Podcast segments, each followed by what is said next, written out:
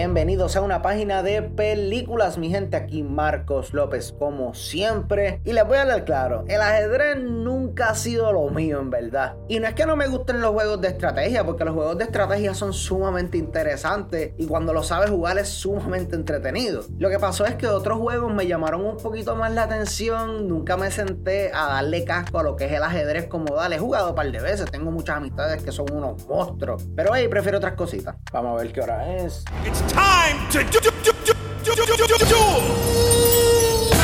Pero en serio, mi gente, les garantizo que después de ver la serie de la cual vamos a estar hablando hoy, el ajedrez te va a parecer un montón de veces más interesante. Y obviamente estamos hablando de The Queen's Gambit, una miniserie dramática de Netflix dirigida por Frank Scott y protagonizada por Anya Taylor Joy, Thomas Brody Sangster y Jacob Fortune. La historia se desarrolla durante la época de la Guerra Fría y se enfoca en una huérfana prodigio del ajedrez llamada Beth Harmon y en sus tropiezos con la adicción para convertirse en la campeona mundial de ajedrez. Bueno, mi gente, tengo que comenzar diciéndoles que la actuación de nuestra protagonista Anya Taylor Joy es fascinante y eso no debería venir como una sorpresa. Esta chica nos ha demostrado en sus papeles en The Witch, en Split, que tiene muchísimo talento y que hay que estar pendiente a ella porque Anya Taylor Joy en par de años fácilmente puede ser una de las mejores actrices trabajando en Hollywood y me atrevo a decir que ya es una de ellas. Una de las cosas que más me gusta del personaje es que aparte de ser excelentemente actuado, este también está excelentemente escrito y tengo que quitarme el sombrero ante los guionistas de esta serie que hicieron un trabajo fenomenal. Y es que el es bien interesante y es súper entretenido ver cómo esta niña desarrolla ese talento natural que tiene. Ver cómo ella juega con las piezas de ajedrez, con las sombras que están encima de su cama. Es simplemente fascinante y pudieron dejarlo ahí, pero esto expanden porque muchas personas se creen que porque son buenos naturalmente en algo, automáticamente se van a llevar al mundo enredado. Pero me gusta que esta serie enfatiza una y otra vez, no importa cuán bueno tú seas en algo, el talento natural solamente te va a llevar hasta cierto punto. Es tu responsabilidad, es tu trabajo. Rodearte de personas con los mismos pensamientos que tú, con los mismos goals que tú. Y esto aplica tanto en el juego, en el tablero, como en la vida de esta joven. Me encanta. Y es que conectas de una manera tan brutal con Beth, mi gente, que es increíble. Y al poder conectar también con este personaje, sentimos en carne propia las altas y bajas de esta. Ese primer juego que ella pierde es devastador y yo me sentí como si yo, un pana,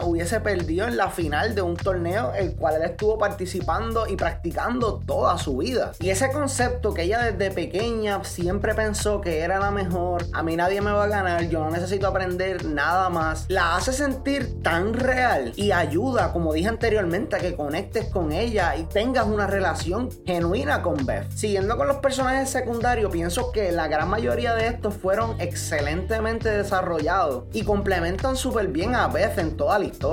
Algunos de los que más me gustaron tiene que ser el señor Shaibo, que fue quien le enseñó a ella a jugar ajedrez desde cero y esa relación realmente estaba tan y tan chula y hay unas escenas en el episodio final de la serie, mi gente, que a mí se me hizo un nudo en la garganta y yo lloré un par de minutos. Realmente así de emocional es esa escena por la relación tan chula que ellos tenían porque era algo más visual. Yo sé que tú eres un prodigio y tú sabes que tú eres una de las cosas más importantes para mí, pero yo no tengo que decírtelo porque yo soy una de estas personas que no le gusta demostrar mis emociones. Y ese detalle en esa serie, ver cómo Anya Taylor Joy lo interpreta y cómo se desarrolla todo eso, es sumamente impactante, mi gente. Otro personaje que me encantó fue Benny. Benny es el trash talker, es el vegeta de la serie porque todas las personas piensan que el juego de ajedrez comienza cuando tú te sientas en la mesa y comienzas a jugar en el tablero. Benny no está de acuerdo. Benny siente que el juego de ajedrez comienza cuando tú entras al cuarto con los demás competidores. Tienes que meterte en su mente, desconcentrarlos, sacarlos de Edge. La clara, Benny como el rockstar del mundo del ajedrez en los Estados Unidos. Es bien entretenido, me encanta el personaje. Inclusive la mamá de Beth también siento que tuvo un personaje bastante chulo porque cuando empezó yo dije, ah, esta va a ser la típica madre en las historias que impulsa a su hija a que deje su educación para que persiga el dinero en la carrera, en el deporte o lo que sea que quiere buscar. Pero realmente mientras la historia va avanzando, tú ves que hay una conexión entre ellas dos. Hay una conexión de madre e hija. Por otro lado, mi gente, la producción de esta serie está a otro nivel. Y es que el vestuario está a otro nivel. La música, el soundtrack de esta serie me encantó y siento que la voy a bajar en Spotify ahorita. Pero aparte de todo eso, es que te ambienta en la época donde se supone que se desarrolle. Literalmente estamos caminando por la calle siguiendo a nuestros personajes y tú puedes decir, ok, estos son los 60. Pasa un carro, el modelo del carro con la música que tiene puesta, el slang, la manera en la que hablan, ok, estamos en los 70. Me encanta, es tan genuino que, wow. Como les mencioné anteriormente, yo no soy un fan tan grande de lo que es el deporte del ajedrez. Por eso fue que me sorprendió tanto cuando las escenas en las que estaban jugando como tal eran intensas, interesantes y yo me mantenía ahí pegado a la pantalla. Oh my god, ¿qué va a pasar después? Y es que cuando te pones a ver, estos juegos son como batallas de mente. Son dos maestros de este deporte intentando superarse uno al otro a base de estrategia pura. Y cuando están jugando, se ven que hay tantas maneras de leer el tablero. Ok, si él hace estos tres movimientos, yo puedo hacer estos tres para contraatacar. Pero de momento hace otra cosa y tú tienes que responder al instante. Porque recuerda, todo ese juego es por tiempo. Mm, tenso, increíble, muy bien hecho. Y aunque la serie tiene algunos negativos, realmente, adelante se los digo, no es nada que dañe la experiencia como tal, mi gente. Esta serie es un must. Pero si tuviese que hablar de algunos detalles que no me gustaron, honestamente, al principio, cuando nos estamos enfocando en ella como una niña, sentí que era un poquito latosa, un poquito lenta. Pero ese sentimiento se acaba súper rápido, porque una vez la serie comienza a desarrollar, si tú comienzas a ver por dónde es que se va a tirar, te montas de una y te interesa ver para dónde va a ir. Otra cosa es que me hubiese gustado ver un poquito más de los juegos cuando ella está ya en los niveles de los grandes maestros. Y es que al principio te enseñan todos los juegos detalle por detalle y es bien interesante como les dije anteriormente. Así que no me imagino esos juegos de esos maestros, de esas batallas de mente para decirlo de una manera. Tiene que haber sido fascinante y sí, vimos un par de cositas, pero me hubiese gustado ver jugada por jugada o tal vez la gran mayoría del juego. Obviamente un poquito stylized para que no se vuelva stale ni aburrido ni nada por el estilo, pero siento que lo habían conseguido ya y perdieron una oportunidad cuando no hicieron eso en los grandes juegos. Pero como les dije anteriormente, mi gente,